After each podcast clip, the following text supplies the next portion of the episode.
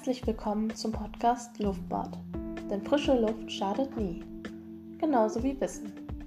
In der heutigen Folge soll es um das Thema assessive Technologien und universelles Design gehen.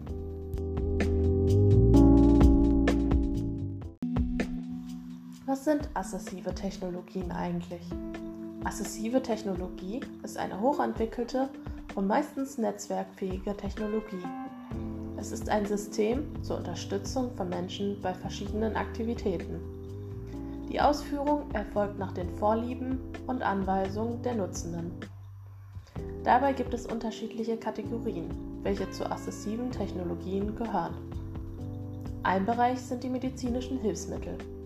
Sie helfen und unterstützen bei einer bereits vorhandenen Behinderung, bei einer drohenden Behinderung oder sie beugen diese vor. Sie werden häufig eingesetzt, um die Teilhabe der Menschen in der Gesellschaft zu erhöhen oder erneut stattfinden zu lassen. Zu den medizinischen Hilfsmitteln gehören unter anderem Sehhilfen wie beispielsweise Brillen, aber auch Hörgeräte und Prothesen. Das Hilfsmittelverzeichnis dient als Orientierungshilfe für Krankenkassen, Ärzte und Patienten in der Hilfsmittelversorgung. Hilfsmittel werden nur aufgenommen, wenn sie funktionstauglich und sicher sind sowie den indikationsbezogenen Anforderungen entsprechen und einen medizinischen Nutzen haben. Hilfsmittel, die im Hilfsmittelverzeichnis aufgeführt sind, werden von der Krankenkasse übernommen. Dies ist gesetzlich nicht bindend, jedoch in der Regel der Fall. Das Hilfsmittelverzeichnis besteht aus 37 Produktgruppen nach Therapieziel und verschiedenen Unterkategorien. Jedes Hilfsmittel hat eine zehnstellige Hilfsmittelnummer, bei der die ersten beiden Zahlen die Produktgruppe, die dritte und vierte Zahl den Anwendungsort, die fünfte und sechste Zahl die Untergruppe, die siebte Zahl die Art und die achte bis zehnte Zahl das Produkt bzw. die genaue Produktidentifikation beschreiben. Hin und wieder gibt es neue Hilfsmittelnummern aufgrund von Umstrukturierung und Änderungen, welche bekannt gegeben werden.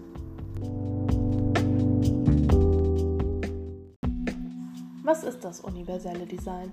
Das universelle Design wird in Europa auch Design für alle genannt und ist ein Designkonzept. Die UN-BRK-Vertragsstaaten haben sich dazu verpflichtet, die Menschenrechte und Grundfreiheiten für Menschen mit Behinderung zu beachten und zu fördern. In Verbindung dazu sollen Güter, Dienstleistungen, Geräte und Einrichtungen mit universellem Design es ermöglichen, die Forschung hinsichtlich zu ihnen zu fördern sowie sich für geringere Kosten einzusetzen. Das universelle Design nimmt sich zum Ziel, Produkte, Dienstleistungen, Räume oder Gebäude zu schaffen, die möglichst viele Menschen problemlos nutzen können. Bei der Entwicklung und Erprobung werden künftige Nutzerinnen mit einbezogen.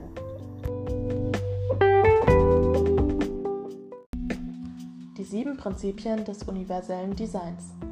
Universelles Design beruht auf den folgenden sieben Prinzipien. Das erste Prinzip ist die angemessene Nutzung. Das Hilfsmittel muss sich also als markttauglich und nützlich erweisen. Das zweite Prinzip ist die Flexibilität in der Nutzung. Das bedeutet, das Hilfsmittel muss so gestaltet sein, dass es von Menschen unterschiedlichster Beeinträchtigung genutzt werden kann. Das dritte Prinzip verlangt eine einfache und intuitive Nutzung. Das Hilfsmittel muss also ohne große Überlegung nutzbar sein und die Anwendung muss selbsterklärend sein. Das vierte Prinzip sieht vor, dass das Hilfsmittel einfach wahrnehmbare Informationen bereithält.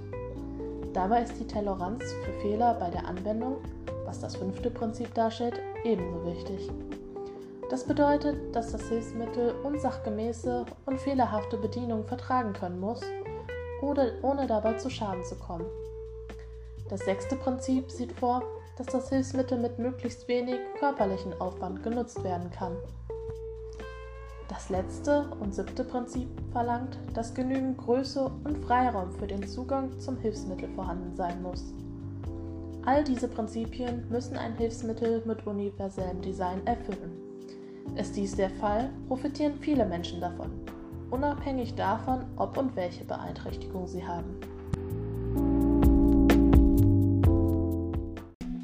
Rolle von Rehabilitationspädagoginnen.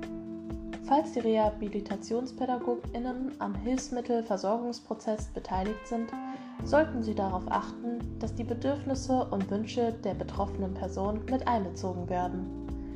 Die Person mit der Beeinträchtigung oder Behinderung sollte selbstbestimmt entscheiden können, ob sie ein Hilfsmittel in Anspruch nimmt, wann und welches dies schlussendlich ist. Um genauer zu sein, sollte niemand versuchen, die betroffene Person von einem Hilfsmittel zu überzeugen und sollte die Nutzung eines Hilfsmittels abgelehnt werden, sollte dies akzeptiert werden. Aus einer Ablehnung resultiert die Notwendigkeit, sich über Alternativen zu informieren. Sie sollten aufgeklärt werden können, welche möglichen Alternativen es zum Hilfsmittel gibt und die jeweiligen Vor- und Nachteile dieser erklären und sie bestenfalls ausprobieren können. So wird die Möglichkeit einer selbstbestimmten Wahl gefördert. Alternativen zu assistiver Technologie oder Technologie im universellen Design sind zum Beispiel die persönliche Hilfe oder Assistenz, eine Dienstleistung, selbst angebrachte Markierungen oder ein Blindenhund.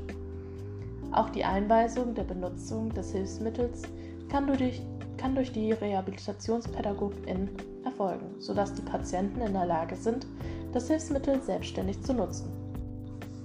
Neben der Einarbeitung und der selbstständigen Nutzung ist ein weiterer Aspekt wichtig.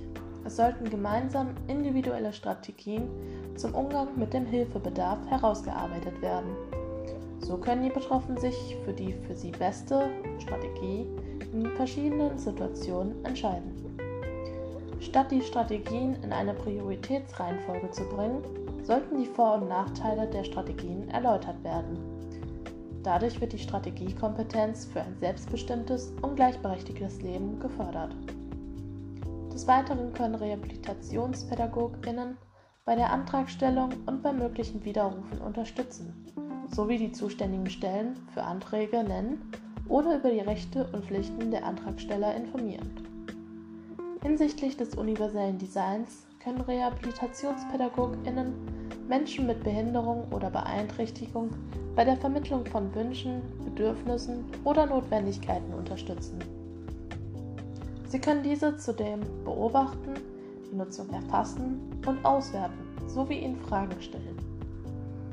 Gleichzeitig sind die Nutzer jedoch auch Mitentwickler von Produkten mit universellem Design, denn durch sie wird der Bedarf formuliert. Außerdem können die Betroffenen die Produkte testen und Verbesserungsvorschläge geben.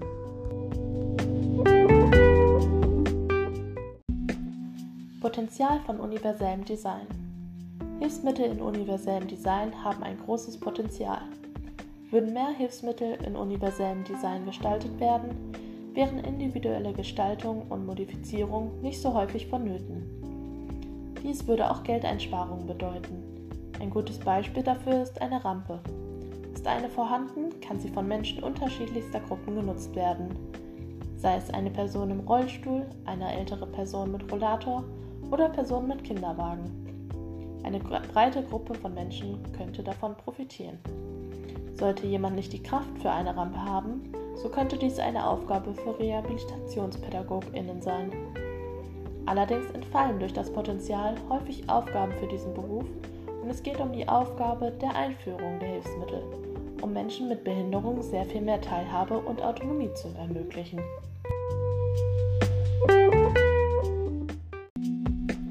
Neben dem finanziellen Aspekt ist die Tatsache, dass die Inklusion vieler Menschengruppen damit vorangetrieben wird, nicht von der Hand zu weisen.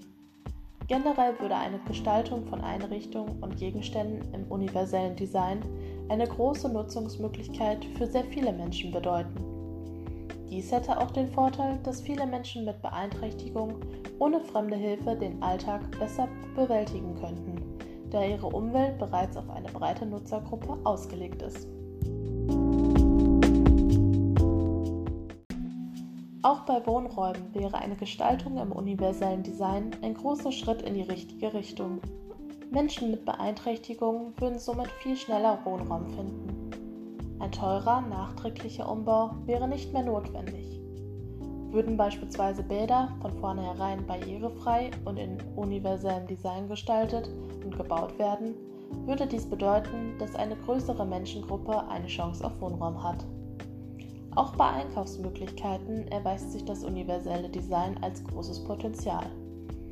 Beispielsweise Regale könnten so gestaltet werden, dass sie heruntergefahren werden können, sodass beispielsweise Menschen im Rollstuhl ohne Probleme an die Produkte gelangen.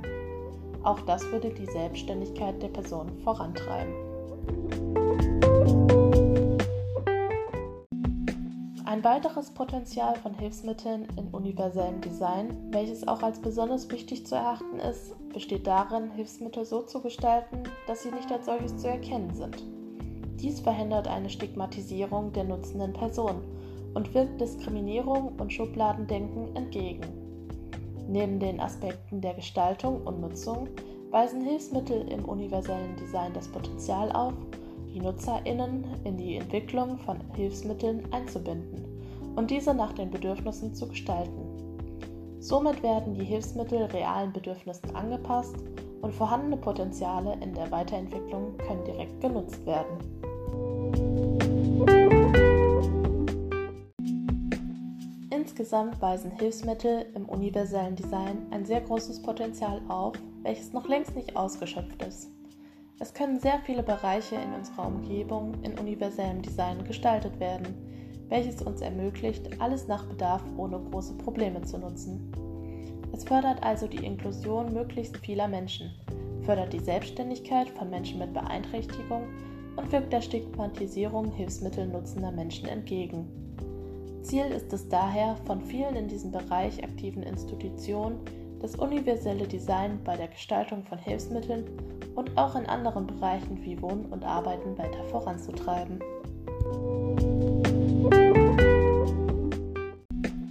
Grenzen im universellen Design. Nachdem wir jetzt etwas über die Möglichkeiten von Hilfsmitteln und dem universellen Design gehört haben, gehen wir ein wenig auf die Grenzen ein. Betrachtet man universelles Design im Gegensatz zu Hilfsmitteln, so wird schnell deutlich, wo man hier auf Grenzen stößt. Der Grundgedanke mag gut sein, Jedoch ist die Handhabung von Geräten mit universellem Design oft noch schwer für Menschen mit Behinderung. Beispielsweise die Nutzung eines Smartphones. Viele Smartphones besitzen mittlerweile Sprachassistenten und einige andere Bedienungshilfen. Doch schon bei der Einstellung und Anpassung dieser Geräte könnte es schwierig werden. Menschen mit einer Sehbeeinträchtigung sind zu Beginn grundsätzlich auf die Hilfe anderer angewiesen, um das Gerät anpassen zu können. Selbst wenn dieses Gerät dann angepasst ist, könnte es schwierig werden, ob der 80-jährige Herr Meier mit Sehbeeinträchtigung gut mit einem solchen Gerät umgehen kann, aufgrund der vielen Knöpfe. Universelles Design ist also ein Schritt in die richtige Richtung und ermöglicht vielen, vor allem auch Menschen mit Beeinträchtigung, eine Möglichkeit zur Handhabung, ersetzt jedoch damit kein Hilfsmittel.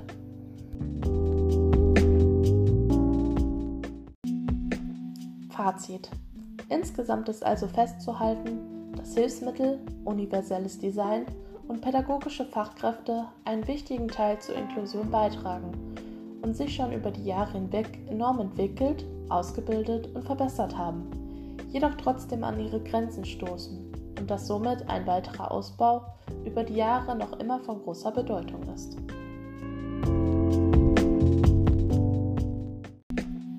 Das war's für heute beim Podcast Luftbad. Ich hoffe, ihr hattet Spaß und konntet etwas Neues lernen. Bis zum nächsten Mal.